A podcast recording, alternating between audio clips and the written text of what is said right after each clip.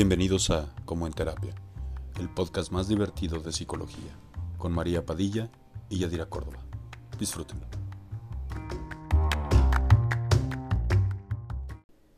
Hola amigos, les damos la bienvenida a nuestro segundo capítulo de Como en Terapia.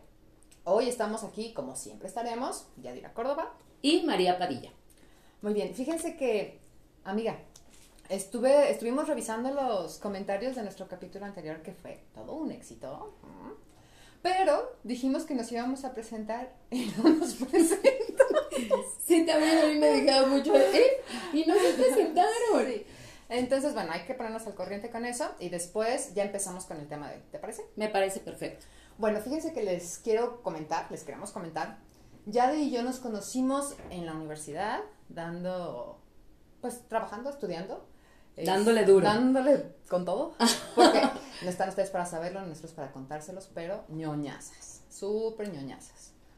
Nos tocó un día hacer una- un trabajo en equipo, lo hicimos en tu casa. Ay, sí, sí, ¿Te sí, sí. acuerdas? Con Irma Corso. Irma Corso. Sí. Claro. Este, y congeniamos padricísimo, a pesar de que, déjenme les cuento, que Yadira y yo somos personas, bueno, ahorita ya no, en ese entonces éramos personas Opuestas. sí, totalmente diferentes. Yadi viene de una familia muy tradicionalista, educados en la religión católica, pues no voy a decir que ortodoxo, pero sí muy estructurado, ¿cierto? Sí, así es. Este, y entonces eso era muy interesante porque, bueno, Yadi, Yadi me va a presentar un poquito a mí. Bueno, pues María, este, todo lo contrario, todo lo contrario, fue educada en una familia muy abierta. Estuvo, fue padrísimo conocerla porque de repente era como que yo, no, si puedes hacer eso, este, no te, no te da pena hacer eso, es que ¿qué tiene de malo? Y entonces era así como, como llegar a un punto medio en el que siento que estamos ahorita y me encanta, me encanta porque pude cuestionarme mucho a través de, de esta relación que me ha ayudado en todos los aspectos de mi vida. O sea, eh, me, me he cuestionado mucho, no he dejado de ser creyente, no me, no me proclamo católica, pero sigo, sigo con una fe, pero como en muchísima libertad de pensamiento. Eso es lo que creo que, que has aportado muchísimo a mi vida. Y fue, pues es que a partir de ese primer trabajo que hicimos, teníamos un mes en la carrera, no nos separamos un solo día en la carrera, éramos así juntas con pegadas, cualquier persona de nuestra generación decía María y Yadira y no sabía quién era quién. Sí, era, la verdad fue una experiencia padrísima. Yo siempre digo que para mí haber conocido a Yadira fue lo mejor. Las dos estábamos pasando por una situación familiar medio complicada, entonces yo siento que nos convertimos como en un bálsamo la una para la otra, ¿no? Ya saben, de esas veces que te sientes que no hay nadie en el mundo que esté pasando por esa misma situación y de repente, ¡zas! ¿no? Llegas y encuentras a una persona que te entiende perfectamente a pesar de ser tan distintas y entonces con el paso de los años, no crean que yo la hice una rebelde. O sea, no es mi responsabilidad, tu madre No me va a odiar. no. Pero nos fuimos mimetizando muy padre, ¿no? Eh, nos hemos ido aportando cosas muy, muy bonitas a, a nuestra vida y pues hasta ahorita, ¿no? Así es, y por eso este, quisimos grabar este programa para ustedes, porque creo que la manera, el estilo de dar terapia somos muy afines, aunque también ustedes van a identificar puntos en los que tal vez a veces no estemos de acuerdo, pero la verdad es que es que es padrísimo como compartir, compartir estos estos puntos de vista y enriquecernos una a la otra. Ah, porque también a lo largo de estos 20 años después de egresadas, pues ya cada quien ha tenido sus trabajos y todo, y los trabajos que hemos tenido aparte, pues nos han complementado también, ¿no? Exacto. Sí, no, no hemos tenido una vida laboral muy similar. En un principio sí salimos, hicimos nuestro servicio en una clínica de rehabilitación, como les decía ya la sesión pasada, el capítulo pasado, perdón. Este, pero a partir de eso Yadira trabajó en un kinder, después trabajó en una empresa en el departamento de recursos humanos, o sea, ya, ya había tenido como más esa línea, después volvió al buen camino de la terapia. Y aquí estamos, aquí estamos con ustedes, este, no sabemos qué más compartirles, pero pues irán conociéndonos un poco más a través de, de estos capítulos. Y el día de hoy queremos hablarles pues de algo muy importante porque yo creo, eh, me gustó muchísimo esta, esta mm, sugerencia de tema para este segundo capítulo que nos hizo David, porque es o sea, como de dónde viene nuestra conducta, de dónde parte, o sea, de, dónde surge nuestra manera de actuar ante ciertas cosas, ¿no? Y sabes, es sobre todo la manera de sentir. Me, me, me nos preguntaba ese día de cómo, la, la pregunta clave, ¿no? ¿Cómo manejo mis emociones? Entonces, mis pacientes me odian cada vez que yo les digo esto. Una emoción no se maneja. Una emoción es caprichosa cuando yo tengo una emoción, lo único que tengo que hacer es sentarme y experimentarla. Hay emociones agradables y esas no tenemos problema con experimentarlas. Hay emociones muy desagradables a las que nos resistimos, nos resistimos, nos resistimos y mientras más nos resistimos, más las engrandecemos, más se emberrinchan, más crecen. ¿Por qué? Porque lo que necesitan es ser experimentadas para después poderse ir, ¿no? Llegan, nos enseñan lo que tienen que enseñarnos y se van. Exactamente, mira, es que hay algo ah, que, una vez escuché una analogía muy, muy buena, ¿no? Que las emociones deben ser como si te pararas al filo de una carretera, van pasando los carros, los vas viendo, ay, dices, ay, ese me gusta, lo ves mientras pasa, pero no te enganchas a ningún carro, no te agarras de ningún carro, así es. O sea, va pasando este carro, lo ves hasta que lo pierdes de vista y así. Entonces, eso es fluir, eso es soltar y fluir. A veces lo sentimos como algo tan complejo, tan difícil. Y entonces yo creo que en la medida en que aprendemos a, ok, estoy viviendo esto, lo vivo, lo dejo pasar y, poco a poco lo iré como, como digiriendo, ¿me explico? Y poquito a poquito, eh, yo creo que esto es básico, básico, porque si comprendemos de dónde surgen nuestras Mm, nuestras emociones, si comprendemos como la manera que, eh, en que pasa tanto físicamente como psicológicamente, pues entonces ya comprendemos el mecanismo, ya sabemos más o menos por dónde para aprender a guiarlas o controlarlas mejor. Exactamente, generarlas, ¿no? Generarlas, gestionarlas. Gestionar. Esa es la palabra. Si no es chata, es chía, si no es chata. Exactamente. bueno, Fíjate que hay un ejemplo que siempre le pongo a mis pacientes y se los quiero compartir hoy a todos. No sé si te lo he contado. Bueno, tú sabes que mi papá falleció cuando yo tenía, iba a cumplir 15 años, ¿no? Entonces me parece siempre un buen ejemplo para, para demostrar cómo podemos crear una línea de emociones u otra línea de emociones, ¿no? Entonces, ok, tenemos esta situación, ¿no? Mi padre fallece, ¿sí? Entonces, yo puedo generar un montón de pensamientos acerca de esta situación.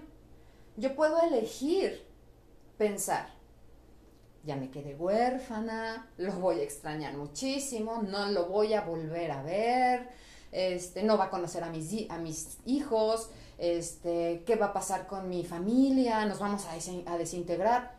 Probablemente todos esos pensamientos ciertos, ¿ok? y a dónde, qué puedo yo experimentar, qué emoción me va a generar si esa es, si ese es mi pensamiento. Pues obviamente desolación, tristeza. Exacto, devastación absoluta y eso va a desencadenar en depresiones, en un montón de psicopatías, a lo mejor en aislamiento, en claro. etcétera, ¿no? Ok, volvamos al principio. Mi, mi papá se muere y entonces yo decido pensar, no manches, qué bueno que ya se murió, pobre hombre, estaba sufriendo muchísimo, voy a hacer que su vida y sus enseñanzas queden bien plasmados en mis sobrinas y a lo mejor en mis hijos que no tengo, pero si algún día los tengo, este, procurar que, que su presencia nos haga reunirnos, honrarlo, todo eso es cierto también, ¿sí? Entonces, ¿eso qué emoción va a generar o qué sentimiento? Pues obviamente una eh, yo, yo algo que les digo a mis pacientes es esto justo de lo que estás hablando. Cuando una persona muere, bueno, eh, es que aquí hay algo importante. En el, en el capítulo anterior hablábamos como de que si tú ahorita estás alegre es porque tú lo elegiste, si tú ahorita estás triste es porque tú lo elegiste. Aquí cabe mencionar, muy importante, que nosotros no elegimos la situación, no elegimos la situación que estamos atravesando. Justo a eso quería yo llegar. O sea, em, ambas interpretaciones de la realidad son reales, o sea, son válidas. Exactamente. Pero en todo este esquema, lo único que está dentro de mi control es la forma en la que yo interpreto la situación. Yo no pude haber elegido de alguna manera que mi papá se muriera, ¿no? O sea, fue una situación totalmente fortuita, Ajena. ajena, no, no hice yo algo para que eso sucediera. O sea, de todo este rollote, lo que yo sí puedo elegir es la forma en la que interpreto eso que me está pasando. Y afronto. esa ¿Cómo decido afrontarlo? ¿No? Exactamente. Entonces, si yo decido, si yo me doy cuenta de que tengo el poder de interpretar esa situación de una forma diferente, entonces puedo tener control sobre lo que siento. Y entonces puedo tener mucha mejor gestión sobre la forma en la que, en la que hago, ¿no? En, lo que, en la que actúo. Y entonces ahí sí tenemos un poder sobre lo que sentimos. Exacto, es que mira, yo creo que aquí mm, cabe mencionar, ¿no? Química y biológicamente cómo funcionan las emociones. En nuestro cerebro hay una parte pequeña que es el sistema límbico, de donde se presume que ahí surgen también las emociones y cómo, cómo se correlacionan estas partes. O sea, el sistema límbico funciona de acuerdo a lo que, por ejemplo, en este mismo caso, ¿no? Fallece tu papá, tu sistema límbico empieza a reaccionar ante una situación eh, triste, ante una situación este, difícil. Entonces empieza a, a segregar químicos que, que van a contribuir a tu tristeza y demás claro.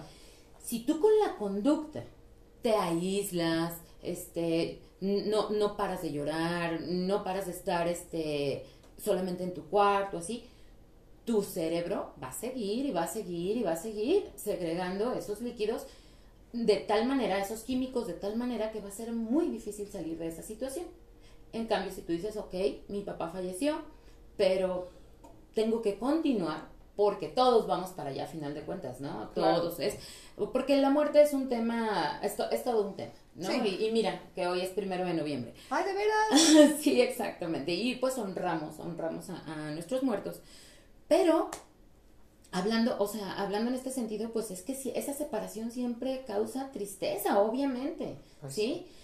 Pero bueno, todos vamos hacia ese lugar y decidimos cómo llegamos de aquí hacia ese lugar, ¿sí? ¿Cómo vamos a estar? Entonces, fallece mi papá, estoy triste, pero digo, voy, tengo que empezar a hacer ejercicio, voy a continuar con mi rutina de ejercicio. Entonces, vas a tu rutina de ejercicio y comienza de nuevo tu cerebro a generar la dopamina, la serotonina, que te van a Endorfinas. endorfinas, exactamente, que te ayudan a ir manejando mejor la situación. Esta es la correlación. Fíjate que, que estaba escuchando de un experimento que hicieron en el que pusieron a muchas personas este, a, a estar mirando hacia el suelo y con la cabeza así agachada durante varias horas. Entonces se comprobó que esa postura genera químicos que te que deprimen, ¿sí? En cambio, porque cuando has visto a una persona que esté llorando así, toda derechita, "Eh", pues no, no puedes, no puedes llorar estando así, ¿no? Incluso la postura física, la postura física ayuda también, o Oye, sea, amiga, yo soy bien joronche. Sí, sí, sí. Yo- y a mí también me cuesta mucho trabajo estar derecha, pero una postura física, una cabeza en alto, por eso dice, pon tu frente en alto y de verdad, químicamente te ayuda a generar sustancias que te ayudan a estar muchísimo mejor. Entonces, si partimos de aquí, entonces hay que cuidar postura física, actividades que llevamos a cabo. este, Pensamientos, amiga, pensamientos. y eso es a voluntad. Exacto. Eso es a voluntad, o sea, tú llegas, por ejemplo, si a ti te pasa algo terrible, tú y yo que somos hermanas, amigas de toda la vida, pues yo sé- voy a entender que eso te está doliendo y te voy a decir, ok, tres días, haz- ¿quieres estar sola? Adelante. ¿Quieres llorar? ¿Quieres ponerte un borrachero? Lo que tú quieras. Pero después de tres días, no te voy a permitir esto. Te voy a sacar a que caminemos, te voy a sacar a que hagamos esto, porque sí, sí tiene que ver la voluntad, por supuesto que sí. Sí, es que yo me resisto muchísimo y yo creo que es a lo que, a lo, a lo que nos enfrentamos todos los días en terapia, ¿no? A, a que haya algo, alguien, no, no es una crítica ni mucho menos, pero un rayo de luz que baje y ponga en nuestro ser la forma en la que vamos a vivir nuestra vida. No, no, Ujú. o sea, ¿en dónde nos deja eso a nosotros? ¿No? O sea, ahí, bueno, esto sería meternos a lo mejor en muchos rollos, ¿no? Pero esta onda del destino y todo eso. Yo creo que somos dueños de la forma en la que vivimos nuestra vida. Si es cierto, hay personas a las que les va, tienen circunstancias mucho más complicadas que otras, pero aún así podemos elegir vivirlas, interpretarlas de una manera mucho más productiva. Y yo creo que esto también tiene que ver con una cuestión cultural. Claro. Muy, mm, o sea, desde, desde que nacemos en determinada cultura, estamos un tanto predispuestos a actuar, pensar, sentir y enfrentar de determinada manera.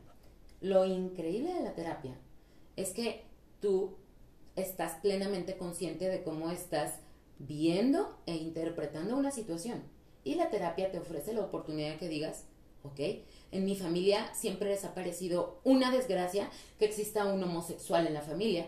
En la familia es una desgracia que alguien no, se case. Ah, no, ajá, estén en unión libre y, no se casen, ¿no? En mi familia eso es una desgracia, pero yo no comulgo con esa idea. Entonces yo la cambio, yo la cambio, pero primero tengo que identificar el pensamiento, la creencia que, que, me lleva a, tener un, un, cierto rechazo, lo identifico y lo cambio. Se pueden cambiar las creencias, se pueden cambiar, o sea, porque cambiando la creencia, cambias la emoción al respecto. Exacto, el, montón de pensamientos que viene de eso. Fíjate que tocaste un tema así súper importante y me parece que es la cuestión cultural. Vivimos en un país, por lo menos, en el que la cultura del sufrimiento y la victimización es lo que rifa. Siéntate dos minutos a ver televisión y vas a ver que a la chava la que violan, la que es la sirvienta, que maltratan, que abusan, es la protagonista. ¿No? se me hace terrible, se me hace terrible porque crecemos en una cultura que nos enseña que sufrir es la onda, ¿no? Y que si no sufres, entonces nunca vas a llegar a ser feliz. Y que si no te pasan cosas terribles en la vida y no te azotas y no luchas contra todas esas adversidades mientras te victimizas por esa situación, entonces, pues la vida no tiene chiste. Claro, y es, con todo el respeto, con todo el respeto para toda la gente, ¿no? Pero también es importante identificar que es un, tema central y básico en la, en la, religión católica, pues como santificarte a través del sufrimiento, ¿no? Uh. Y entonces, bueno, es un tema delicado, por, eh, por supuesto, pero sí es importante que, que cada persona tengamos como muy claro, ¿sí? Ok, ¿por qué estoy viviendo así? O sea, si yo decido vivir sufriendo, por eso es que les decimos, sí es una decisión. O sea, elijo, elijo santificarme a través del sufrimiento, tú lo estás eligiendo, ¿sí? Y para mi punto de vista es así como, ¿cómo vas a elegir eso? Pero también es válido, pero conscientemente. Eliges y haces y piensas y conscientemente. Fíjate que el otro día, precisamente la semana pasada, tengo un par de pacientes que están en este proceso de separación, ¿no? Ya son personas grandes. Entonces ella decide dejarlo y él es muy apegado a la iglesia y todo esto y, yo le decía, bueno, ¿por qué si, si tú experimentabas tanto sufrimiento y tanto dolor en toda esta relación, pues qué hacías ahí? Y apelaba a esto que tú me estás diciendo y me costaba un poco de trabajo y le pedí un montón de veces que me lo explicara, ¿no? Para tratar de entender cómo es que eliges sufrir y, y me, me, hizo mucho sentido porque me decía, bueno, es que ese sufrimiento se lo, ¿cómo ofreces a Dios, a esto? Y entonces eso te, te hace ganar como, no quiero decir puntos, pues yo no entiendo mucho de eso, pero te hace... Mm, mm, mejor persona. Okay. Eh, o sea, el sufrimiento te hace mejor persona de acuerdo a ciertas filosofías de vida y, y, y ciertas religiones. Sí, bueno, pues ahí tienes el, es mi cruz. Exacto. Es mi cruz, ¿no? O sea, ya te casas, es mi cruz, entonces sí nos enseñan muchísimo a, a no poder usar nuestra voluntad propia y decir, renuncio a esto. Claro, como hipertolerar el, un estilo de vida, pues que no te hace feliz, que no te da tranquilidad, que no... Por Lo mismo sucede con los trabajos. O sea, trabajos en los que tú dices, no inventes, me siento agobiadísimo, me siento... Y incluso yo he tenido pacientes que me dicen, pues claro, o sea, me cuesta trabajo, por eso se llama trabajo. Y les digo, perdóname, pero no, o sea, no siempre el trabajo tiene por qué ser un sufrimiento. Yo trabajo y me pagan por hacer lo que más amo en la vida.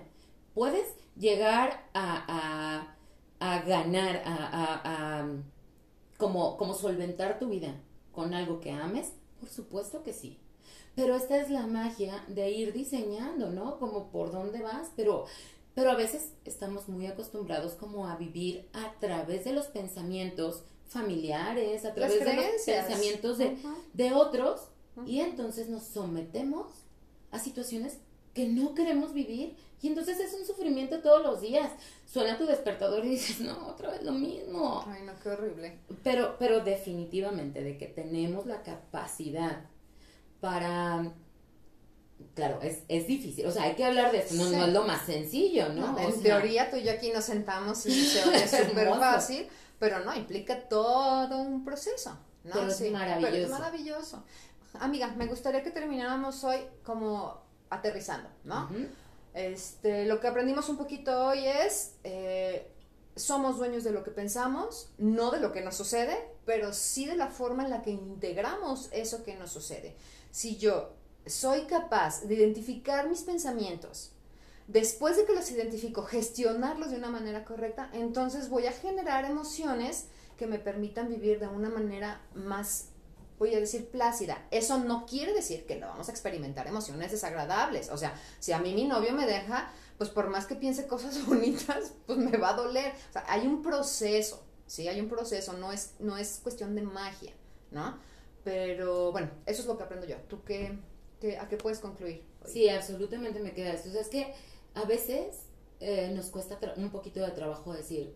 Tenía una paciente que me daba mucha risa porque me decía, cada vez que me preguntas, ¿y quién es responsable de esto? Pienso, que no sé yo, que no sé yo. y después me dijo, no inventes, ahora sé cuál es la magia de decir, yo soy la responsable de esto. Porque si tú eres el responsable de eso, tú eres quien puede cambiarlo. Y yo desde que descubrí esto en mi vida, la verdad es que me causa muchísima felicidad y me causa mucha felicidad decirles a mis pacientes, tú estás eligiendo esto, estás eligiendo esto, por lo tanto, puedes cambiarlo. Entonces, identifica qué situaciones te están haciendo sufrir en este momento. O sea, yo, pongo a mis pacientes a hacer listas. Me hace sufrir esto, esto, esto, esto, esto, esto. Si te pones a analizarlos de una manera así consciente, te vas a dar cuenta de que todas son situaciones que tú puedes cambiar. No va a ser tan fácil, es un proceso, pero cuando llegas al otro lado dices, wow. Claro, qué rico. Así es, me encanta. Pues, pues bien, amiga. Amiguita, un capítulo más les agradecemos muchísimo sus comentarios, si quieren un tema en especial, lo que podamos hacer, porque estamos haciendo este, este, este trabajo, lo estamos haciendo para ustedes, para que se identifiquen, para que vayan a terapia. O sea, de verdad es algo maravilloso y es, es padrísimo poder diseñar tu vida, una vez más lo digo. Así es. Amiga, muchísimas gracias. Nos vemos la próxima semana. Nos vemos la próxima semana. Bye.